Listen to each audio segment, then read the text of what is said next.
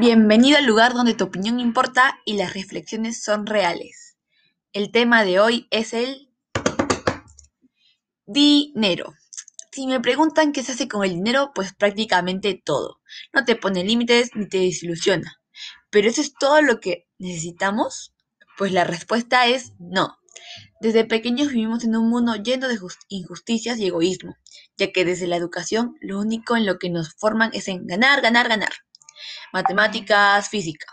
Cosas súper importantes, no me malinterpreten, pero dejan de lado los valores universales, como les decía Tagore, donde la tierra es el principal factor de la economía y que el hombre valía por su valor propio y no por cuanto tenía. No te enseñan que la ética y la igualdad traerían más oportunidades. Lamentablemente la educación ha perdido por completo el sentido de integralidad, del sentir. ¿Y por qué digo todo esto? Porque esto forma a los adultos de hoy en día, que solo explotan, compiten entre ellos, destruyen sin remordimiento por un papel con un gran valor aparentemente, el mercadocentrismo. La pregunta de Hingelar es, ¿el antropocentrismo occidental es culpable del debacle ecológico? Pues si me preguntan, digo un total sí. Los humanos somos depredadores por naturaleza, que buscamos nuestro bien a costa de muchos.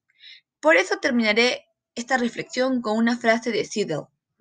El ser humano no puede ser el centro de todo si lo hace en contra de la naturaleza.